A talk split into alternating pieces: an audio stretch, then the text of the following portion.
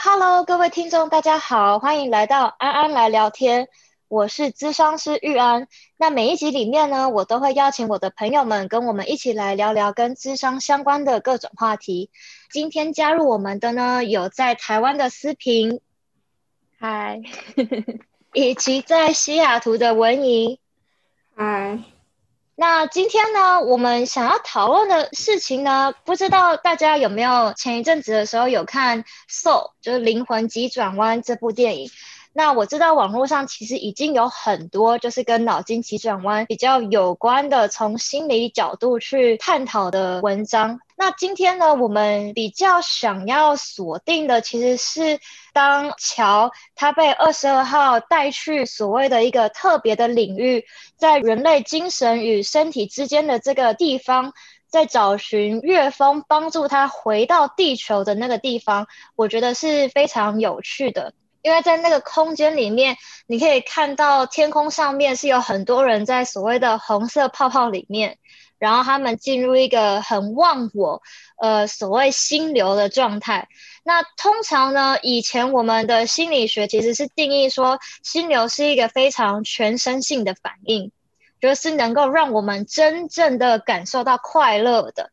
就有点像是上一次提到自我实现的那个感觉，那我们会觉得非常的投入，非常的专心。但是同时呢，你也看到在这个领域的底下，就是在那一片灰黑的沙子上面，有很多完全是头低着，然后到处摸索，就是没有目的地游走的这些已经被黑灰包覆起来的肉体。那在这个电影里面，他们是说这些人迷失了。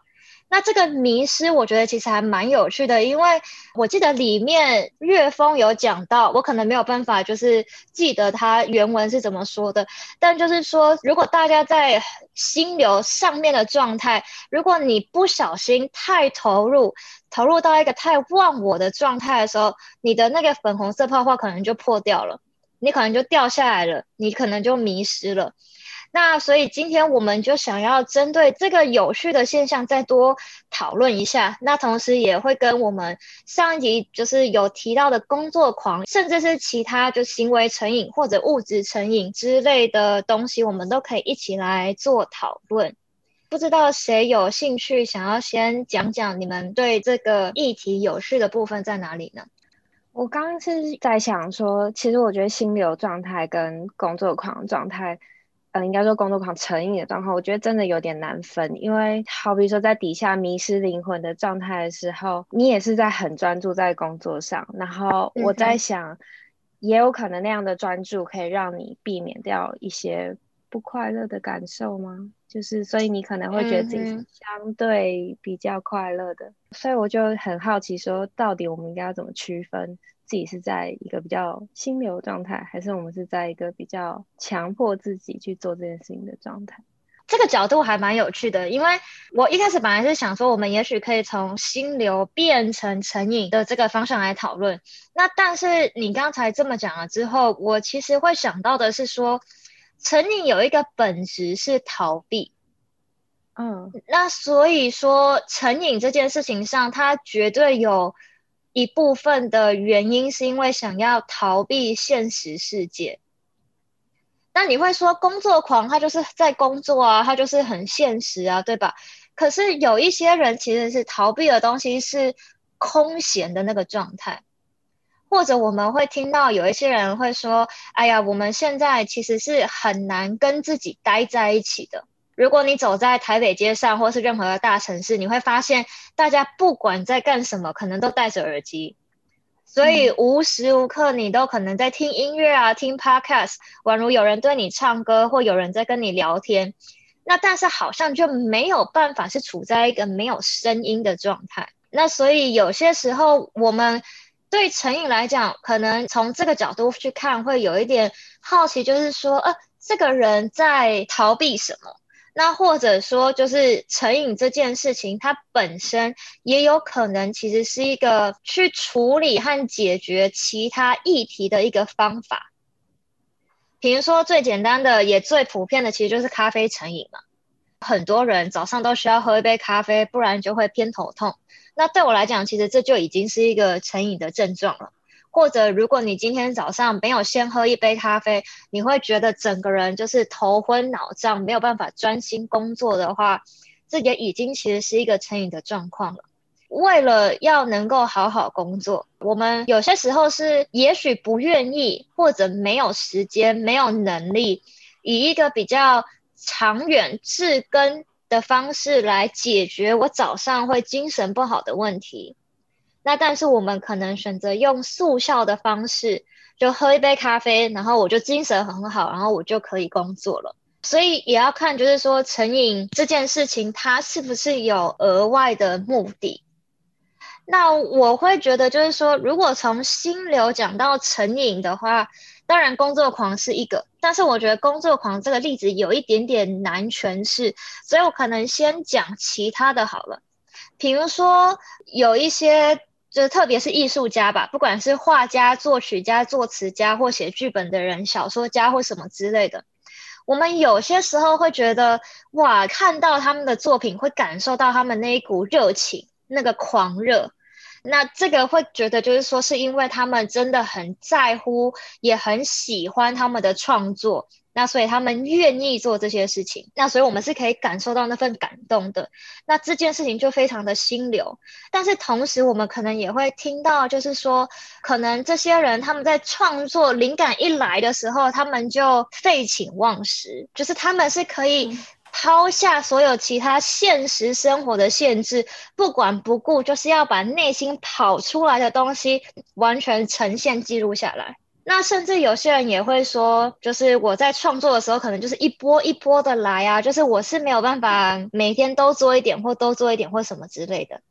那甚至有一些，比如说七八零年代，美国有很多当时候的乐手，特别是摇滚歌手，他们都一定会嗑药嘛。那他们嗑药了之后，其实就可以让他们处在一个比较放松，同时也比较亢奋的状态，所以他们可以更接近自己内心，我该怎么讲，很宇宙的精神层面，他们就可以有非常多不可思议、一般人根本想不出来的东西。像如果你有在看 Netflix 的话，就现在上面有很多动画，基本上都是非常光怪陆离的。就是他们可能没有照着正常人的逻辑，就是哦，A 发生了之后是 B，B 发生了之后是 C，就是可能会各种跳跃。但那些跳跃的话，有的时候我看一看，我都会觉得说，哇，那画画这个人他一定是吃了大麻或什么之类的。对，不然我觉得一般人可能是没有办法去想到，就是有那一些色彩的东西，因为它太特别了。那或者我们也可以想到，就是说有一些画家，库萨玛亚优伊，我突然忘记了他的中文。然后还有范谷，就是这些人，其实就是他们是有，我应该用什么？最正确的词是双极性情感疾患，基本上就是躁郁症啦。对，不好意思，我就是没有办法记得正确的名字是什么。那所以这些病的确对他们造成了困扰。那但是同时也可能让他们能够触及我们一般人没有办法触及的感官和想象的这个领域，我觉得是很特别的。那所以我刚才讲了这些例子，我觉得重点，我觉得想要讲的是，我看完这个电影之后，我觉得里面其实有一件很重要的事情是强迫的这个想法，因为在电影里面，其实好像心流里面的这些人，他们就是要精益求精嘛。他们一做到他们喜欢的事情，他们就可以一直做下去。然后他们可能做了之后，就还想要更好，还想要更好，还想要更好。那但是到什么程度，它才会变成是一种偏执呢？那所以有些时候，其实我们自己在讲心理疾病的时候，我有的时候也会问，就是我的个案说，这件事情困扰你吗？这件事情有没有影响到你的其他生活功能？那如果没有的话呢？略略的可能就比较没有什么问题，但是如果今天他一去练个钢琴，他就要练个三天三夜都不吃饭也不睡觉或什么的，那整个人当然身体状况很不好，那可能就也许有点偏执了。那我刚才讲工作狂，我觉得比较难去谈的原因，是因为我们这个社会非常包容，也喜欢工作狂。你可以听到，就是可能有一些大部分都是男子了，就是可能是老公的这个角色，他们可能每天工作就是十几个小时，然后回到家之后就变成一条死鱼。就他们什么事情也做不了，那但是可能他们在家里面有个老婆，是所谓的家庭主妇，可以帮他们揽下所有其他生活里面的功能和任务，不管是煮饭、洗衣服、带小孩什么之类的，所以他们可以就有点像是就是说他们的生活就只有一个任务，就是赚钱。那因为他们就是要赚钱，所以不管他今天。花了多少小时在赚钱，都是可以被理解的，所以我们就会去体谅这件事情，我们也去包容这件事情。那从公司的角度来讲的话，甚至有很多公司其实是想要去培养那样子的工作狂文化的，可能会增加一些同才压力、竞争啊，或者是诸如此类的，让大家更愿意黏着在公司里面。那所以工作狂这件事情不见得一定跟心流有关系，但是的确，特别是刚才没有讲到的，像嗯，如果是一些也许比较有完美主义倾向的人，或者喜欢一直有生产力的人，就是闲不下来的人啦，基本上，那么可能就更容易就是成为工作狂。工作狂的话，可能也要看就是说。呃，这些人追求的是什么？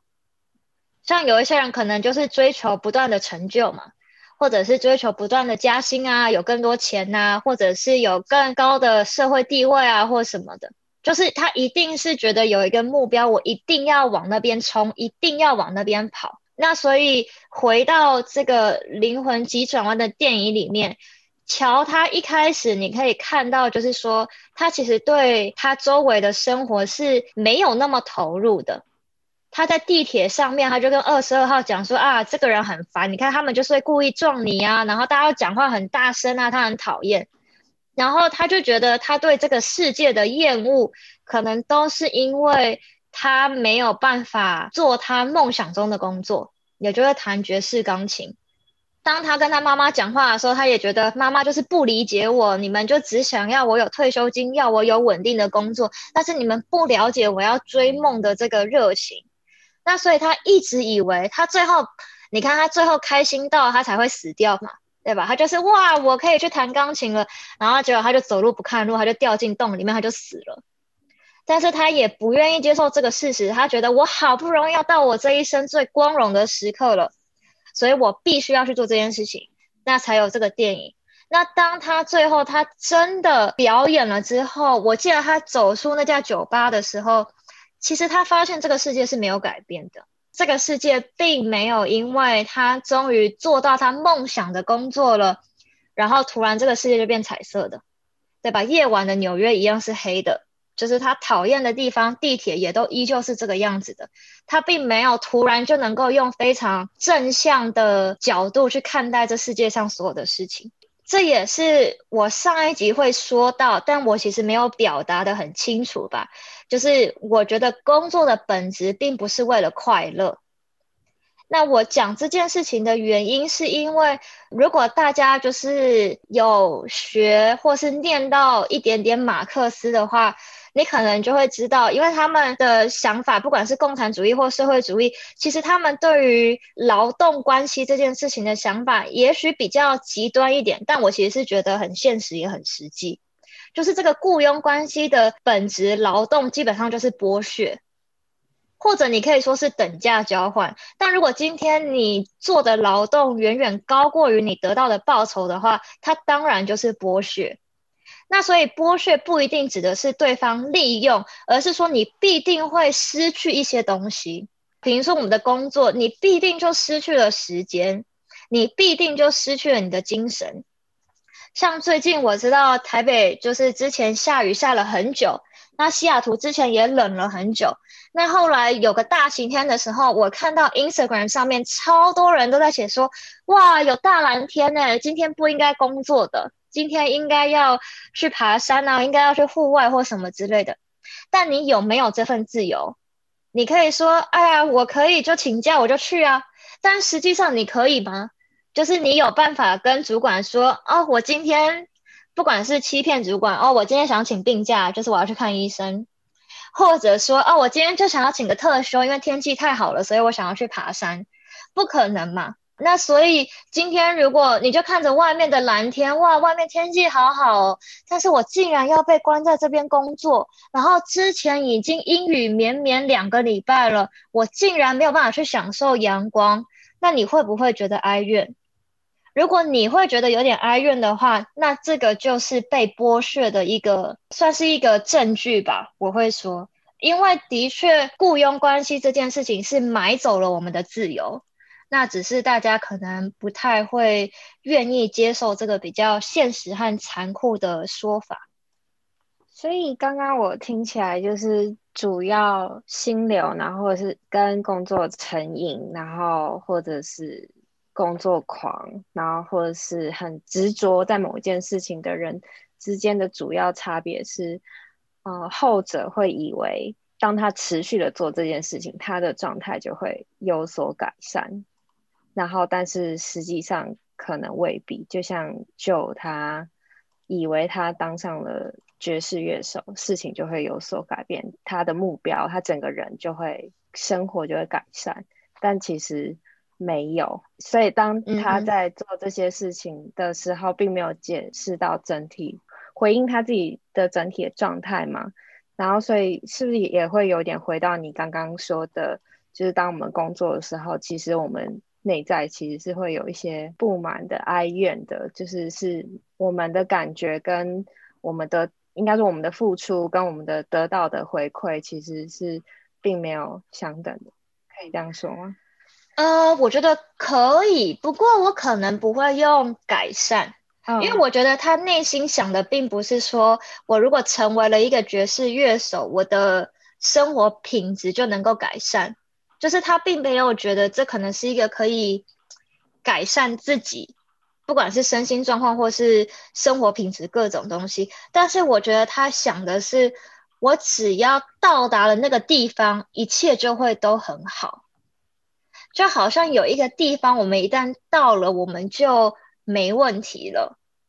那这就有点像是我们可能国中的时候被说：“哎呀，你考上了最好的高中，你就没事了。”然后到大学之后，你考到了很好的大学，你就没事了。好像有一个极乐世界还是什么鬼的地方，我一旦到了那个地方，我就没有痛苦，没有悲伤，没有焦虑。可是我觉得这个地方也许是有点不存在的，就是可能会有点讲到就是正念跟冥想的东西，因为其实正念冥想这个都跟佛法是有一点点相关的嘛。那有一些人也都会以为，或者是有一些流派的确就是这么觉得，就是如果我今天是一个得道高僧的话，或者我把我的冥想正念做得很好了之后，我应该要心无杂念，我应该要不为外物所动，应该我要时时刻刻都保持非常平稳平静的状态。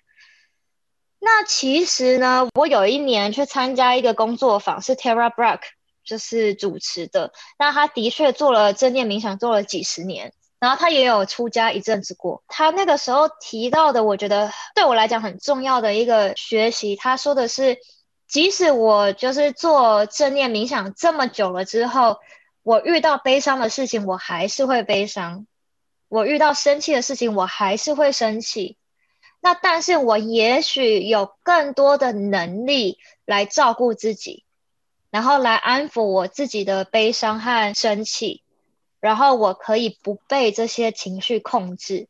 我也许可以更好的从那个情绪的不管是黑洞或什么之类的地方爬出来。那所以我觉得，就是如果今天要去讨论，就是说有没有一个状态是你可能无时无刻都可以感到非常快乐的话，我觉得可能没有。那但是的确有一些人，他吸毒，或者是甚至喝酒、抽烟，其实都有可能是因为他们想要更接近这样的状态一点，或者像抽烟，就是可能是想要让自己比较不紧张嘛。那喝酒可能就是想让自己比较，不管是不焦虑，或者是比较不伤心，或者是更放松一点。其实多多少少都有这样子的意涵在。那所以这个时候就变成说，我们其实很难去知道，就是说我们的生活和我们的人生到底应该要是长什么样子的。那但是当我们在网络上面常常看到有一些人好像每天都可以很快乐，或者每天都可以对社会做出很多贡献，或者有一些人每天都精神很好。那我们可能就会以为，那那个对我来说也是最好的状态，但我觉得其实不然，就是我觉得每个人最自在的生活的状态可能是不太一样的。那所以对我来讲，我觉得没有时时快乐这件事情，但是也许有一个生活的方式是可以让我们觉得稍微比较平静的。所以，如果回到主题的话，就有点像是一个人当他经历了心流状态，然后他觉得那个状态实在太快乐，然后他可以忘记所有的事情。然后，当他以为说，如果我持续的在投入在里面，然后我是不是就可以一直经历那样的状态？然后我是不是就可以？不用再经历就是其他的痛苦啊、悲伤啊、生气啊，所有不愉快的事情的话，这个程度我们就会慢慢的说他进入一种比较偏执的状态吗？嗯，我觉得有一点。不过同时，你让我想到有一些人呢，其实也是会有一点因为害怕，所以出不来。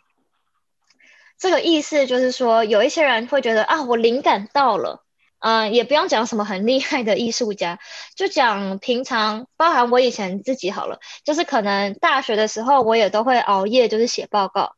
然后那个时候就会甚至觉得说，哇，我真的都是要等到半夜十二点半之后，才会突然觉得很静下心，然后突然可以进入一个很高效能的状态，然后因为那个状态是很有生产力的，那个状态其实。你不太会觉得累，你也不太会觉得就是想睡觉或什么的，然后所以我可能就会不想放弃那个状态，我可能会害怕，就是说啊，如果我现在不写下来，我搞不好明天早上就忘了，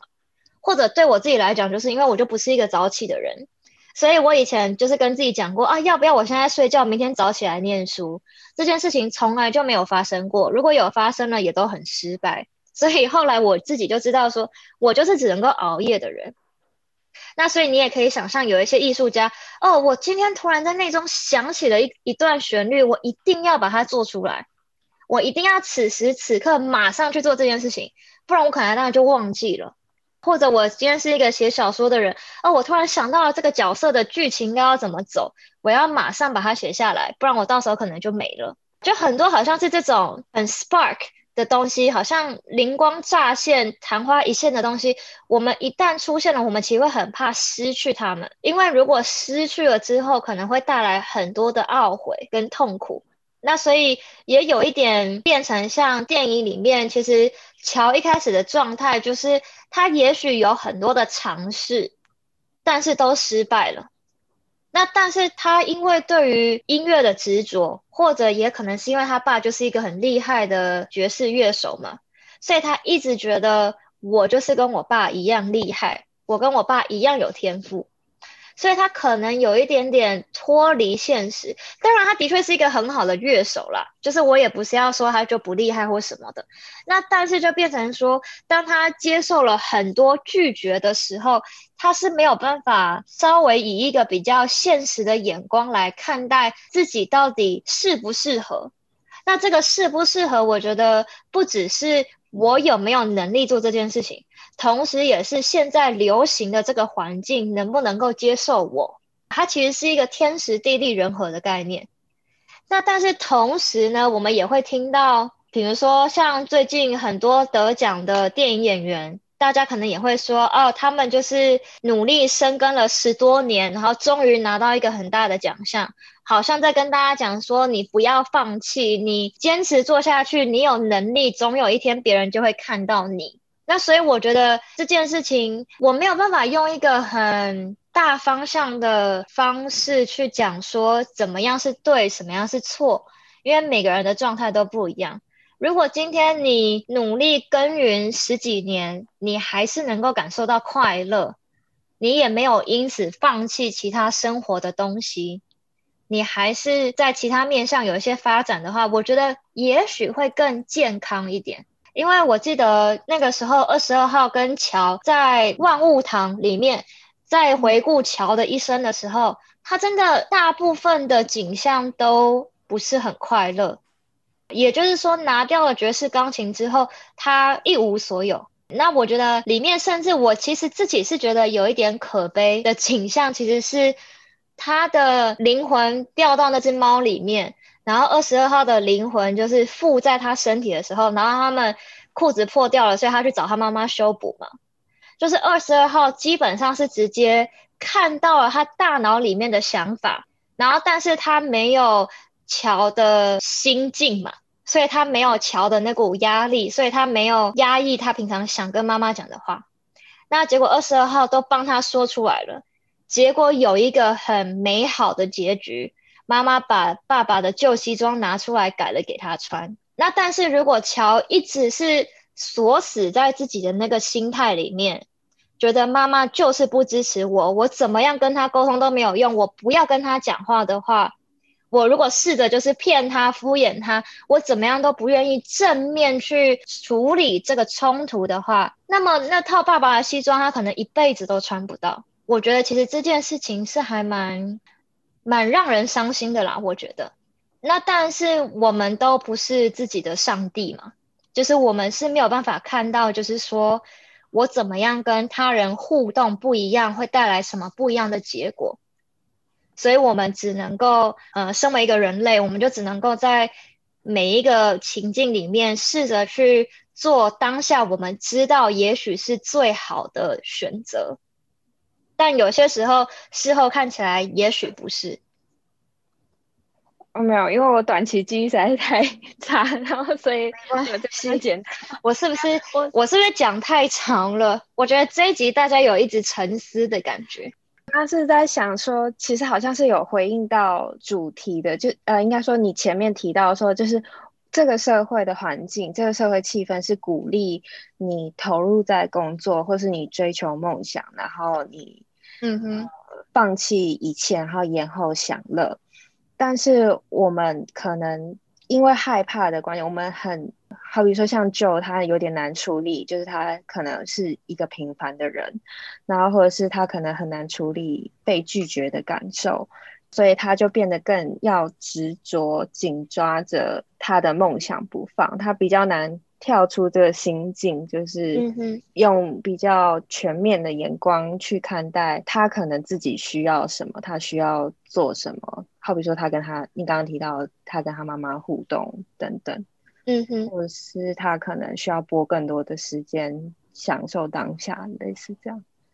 对啊，我就会想到，其实之前新闻有很多这种，我觉得其实是比较算偏执的新闻吧。就是今天不管是哦，我重考大学，重考了几次都失败，或者我今天跟我爱情长跑几年的伴侣分手，就好像没有其他选择。没有其他选项，所以我就只能够自杀，我就只能够死。呃，我觉得乔的那个问题是他有一点没有办法去松动他生命的其他可能性。那所以，当我们一直在执着于一件事情，就精益求精，但是我们又没有办法从这件事情身上找到快乐，但我们还是继续做的时候，你听起来其实就会觉得有点奇怪嘛。因为一般来讲，我们会会说成瘾。像我其实今天我其实是有点避免去先讲一些普罗大众大家觉得会马上想到的，比如说网络游戏成瘾啊或什么之类的。因为大家会直接假设就是说，你成瘾一定是成瘾到坏的事情、坏的东西。但其实有很多很中性的东西，甚至是好的东西也会让我们成瘾。像美国就比较流行。我觉得跟文化有点差异。美国就有很多青少年其实是运动成瘾的，就是他如果不去健身房锻炼，他就会觉得哦，我今天又多了一点赘肉。同时，他们可能对自己的身体的形象其实是会很羞耻的、很要求的。那所以他们就会可能过度运动到他们肌肉没有办法负担的程度，对啊，那你说运动是不是好事？运动是好事啊。那但是如果你过度运动的话，那运动就不是一件好事。那但是可能在台湾或者在华人的这个社会脉络里面，这件事情可能就比较不会发生。那所以就变成就是说，如果今天我没有办法感受到快乐，我还要一直去做的话，我觉得就好像有一点是，也许是潜意识层面上，好像就一直要去自我折磨。然后当我一直没有办法得到一个职业爵士乐手的工作，我就会一直试着想要回到那个当下。当然都是很潜意识的层面，回到那个当下，然后想要成功，就宛如说我的生活、我的生命现在就是遇到了这一颗巨大的石头，我一定要把它打碎，我一定要爬过去，我的生活才会一路顺遂。然后我们也很容易就是归咎原因，觉得说我今天生活上所有的鸟事、所有的过错，都跟这颗大石头有关。那但是如果我今天只能够打碎它，那我真的打碎了之后，我就一路顺遂了吗？我不知道。但是我们跟这颗大石头的关系，是不是只有我把它打碎的这个可能？这个大石头的执着的念头是来自于，好比说像九号，他就是很小的时候跟他父亲一起去看表演，是他是在很小的时候养成的吗？还是他是整个社会的氛围？我觉得电影没有讲的那么多，因为我觉得一开始的时候，的确他小时候的确就是因为他一开始是排斥嘛，觉得啊爸爸喜欢的东西我才不喜欢，然后后来一听了之后就发现哇惊为天人，这个东西太厉害了，我也想要。那但是后来就跳到了我只看到就是他比较年轻的时候有试着去面试或什么的，但是都被拒绝了。那我们可能就比较容易觉得怀才不遇。那所以，如果我一直觉得我怀才不遇，然后我觉得我只要找到一个赏识我的人，我就能够成功这件事情，当然他中间也没有讲得很清楚，所以我也不太确定。但就是有这样子的感觉，是说好像他可能经历了很多次的失败，然后他就一直回到那个当下，但是他也许没有尝试其他更有弹性的方法来试着处理这个难题。所以这个石头它是会一直变大的，哦，它是慢慢培养出来的。对，我觉得是。就像我刚才讲的重考这件事情，就是你可以想象，就是你第一次考大学联考就已经够紧张了，如果你又整个停人生停摆一年，你又再重考一次，那你第二年一定会更紧张。然后如果你第二年还没考好，你再考第三年。你就会更紧张的，因为你付出的沉没成本越来越多了，这件事情对你来说越来越重要了，所以你内心的那个怎么讲，生死一瞬间的那个成败的感觉吧，其实就会更强烈，所以压力就会更大。那所以我想要进一步问说，那假设我们生命中有存在这样的大石头。我应该最初步来说，我跟他的关系应该要是什么？我要怎么样重新看待，或是重新处理这件事情？我觉得这个很因人而异，诶，这个对我来讲的话，会是我在做智商上面的时候，真的是会依照个案的喜好吧来发展。我觉得他也没有一个绝对的公式可以套用到所有人身上。但是我现在自己在工作这件事情上的想法，可能是在想，就是说我有多少可以消耗，然后我可以透过其他的方式补多少回来。那如果我至少可以让它接近平衡，或者还是消耗多一点点，就是到什么程度是我觉得我可以接受的，就是其实是需要很多对自己的观察，因为有些时候。其实有点常见，就是有一些人可能是工作狂到一个阶段之后，突然可能就爆发某一些比较严重的就是心理疾病，这也是蛮常见的。那更不用讲，有一些人就是特别，我觉得这一二十年来更常见吧，就突然你就在工作的时候就猝死，特别是有一些不管他本来有没有心脏病史，或者他们家有没有家族病史。但这些我觉得其实都是已经超过了我们身体的负荷。一个最简单的依据就是，你每个礼拜一早上醒来的时候，你觉得你这个周末有没有让你整个人身心休息到？还是你从礼拜一的时候就已经开始崩溃？如果你礼拜一就开始崩溃，你要撑到礼拜五，诶，那所以我们怎么样去建立一些比较适合自己、比较健康的习惯，来让自己真的有休息，真的有修复到我们的身心，其实是蛮重要的。我刚刚听，我觉得有一个比较 tricky 的地方是，身体的健康可能是比较能够察觉或发现的，就是你可能。礼拜一就觉得很累或很崩溃，但是我刚刚在想的事情是，好比说像舅，他可能就一直都没有，他没有好的经验，他其实不知道他正在失去什么，就意思是说，好比说亲密关系，然后或者是家人关系，或者是享受当下的快乐，他其实很少这样的经验，所以他其实也不知道他自己正在失去什么。所以你刚刚说要。多培养对自己的观察，我觉得这对很多人来说有一点困难的。对，他的确是困难的，所以这也是为什么我们就想做这个 podcast 嘛，对不对？我们可能试图让大家稍微知道一下，就是说，如果我们过度使用我们自己的话，可能会遇到什么样的风险，或者甚至是危险。但是同时，如果又很实际的上来讲的话，没有病逝感的病人，我们是没有办法治疗的。因为他们根本就不会来找我啊，那所以今天这个 podcast 才会设计成是给也许一辈子不会走进精神智商，我在讲什么精神科或心理智商的。那可是假设是对这样很没有病视感的人，可以再给他一个更初步的建议吗？因为他就是没有办法感觉到他正在失去什么。那我觉得就是很老掉牙的一个建议。如果你能够有比较规律的作息，你可以让你的睡眠品质变得比较好。你能够固定吃，不管你一天选择吃两餐或三餐，你能够固定吃饭，然后也许你可以固定运动，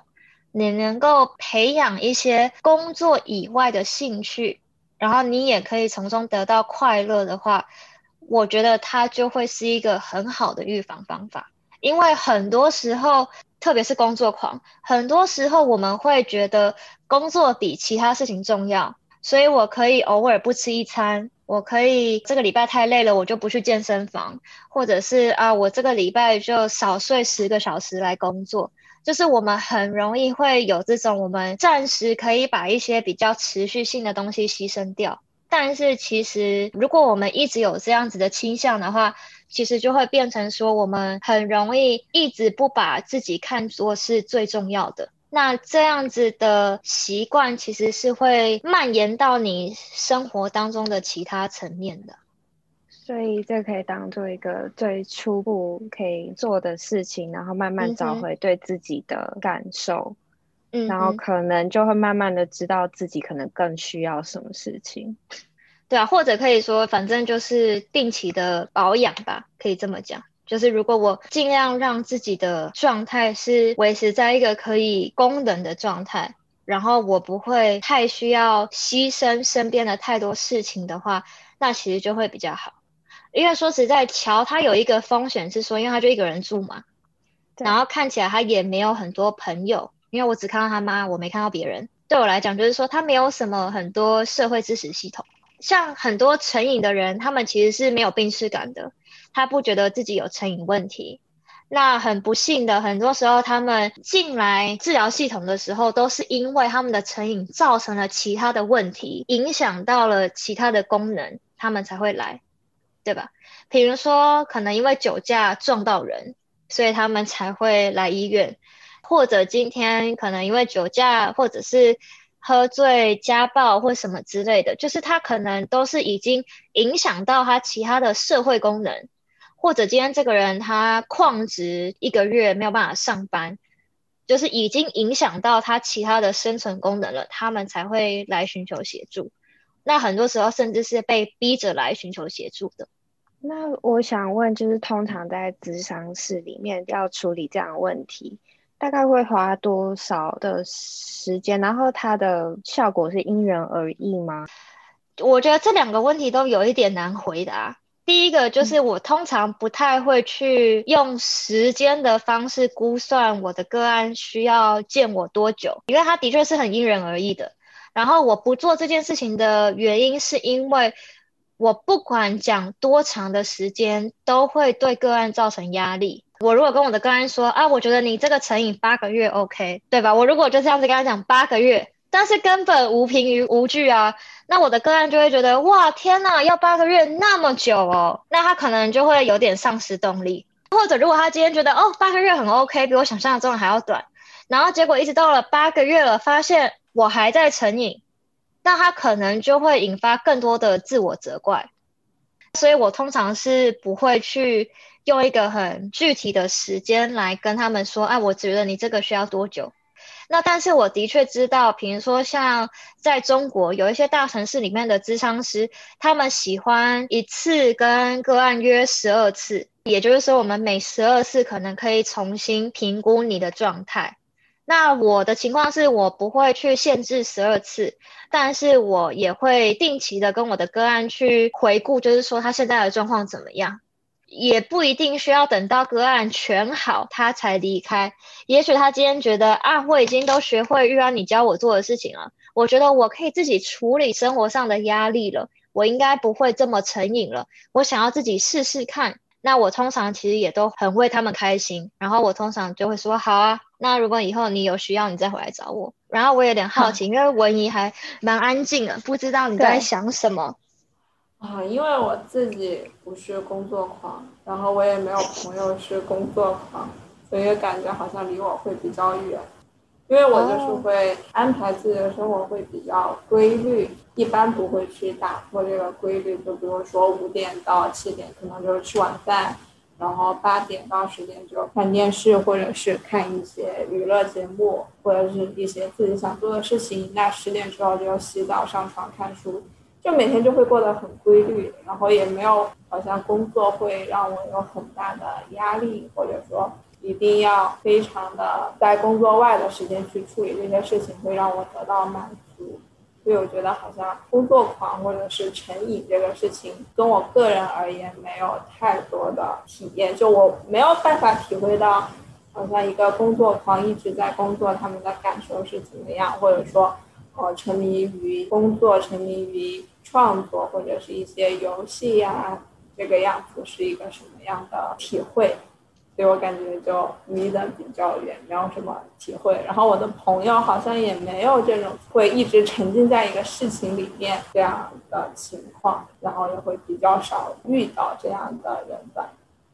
哇，那文怡好健康哦，听起来，我觉得这就是一个很好的范例。如果我们能够规律的话，因为我觉得对我来讲，我就不是有办法那么规律。我可能把我大部分能够规律的能力都放在工作上了，就是我平常其他时候就会真的想要变来变去，可能没有办法每天看同一个影集，然后我也没有办法就是对每天做一模一样的事情，就是比较比较困难，所以我觉得蛮有趣的。啊，因为我会觉得。就是突然的变化会让我感觉到不开心，就好像我已经，OK，呃，已经就是好像这个时间段就应该做这个事情，但是你该提前告诉我，比如说提前一天或者提前多久告诉我，那么那么我们今天要去做另外的事情，我会调整自己的计划。但比如说今天早上起来，你突然给我发个信息说下午想去逛街或者是怎么样，那我就会觉得那我自己的计划会被打乱，那我就会觉得不高兴。所以我会比较喜欢提前安排这些事情，然后不希望有其他的事情去临时打乱计划。所以我感觉这可能就是我不会太有上瘾的，在某件事情里面上瘾的一个原因吧，就是会比较有计划的去规划。那如果有变化的话，就需要提前的去改变我的计划来适应新的变化。这样就会自己把控这个程度会比较好一点。了解，明白，嗯，蛮好的。那思平你要讲什么？哎，我觉得文怡这样状态有一个非常明显的差别，就是我觉得很有趣的事情是，他跟他自己的感觉非常的连结，就是他很快就会知道，哦，我不开心。对，这个变化是。不开心会特别快。就比如说我和我男朋友，他可能无意间说了一句他觉得很正常的话，但是我会觉得听上去不开心。就比如说，他昨天我洗衣服，然后就很自然的倒洗衣粉，然后他就会突然在烘衣服的时候问我你有没有倒洗衣粉，那他就觉得是一个很正常的事情，那我就会。一下子就把我的情绪就表达出来，就觉得为什么会这样问我？那我对自己的情绪而言，不会说是会好像过了半个小时才会反应过来，感觉到被冒犯，我就会突然在那一个点让我不舒服，我就会表达过来。这样的话，因为你没有把自己的情绪压抑，不太会就是压抑久之后，可能有一个事情让你很高兴，所以你就想一直去做，就会有一种上瘾的感觉，因为那件事情会让你高兴。但是如果你可能在某个时候及时的就把自己的不高兴或者是一些情绪表达出来之后，那及时的解决了，就像之前说的一个小石头，那它就不会慢慢的在后面堆成一个大石头，就需要你花很多的精力去解决。那我可能觉得就是情绪的一个，就是自己去发现你情绪的点和你及时的。告诉人家你就是不高兴，或者觉得你这句话有冒犯到我，大家把这个事情解决之后，那就会比较好一点，就不会特别的偏执在这种情绪里面。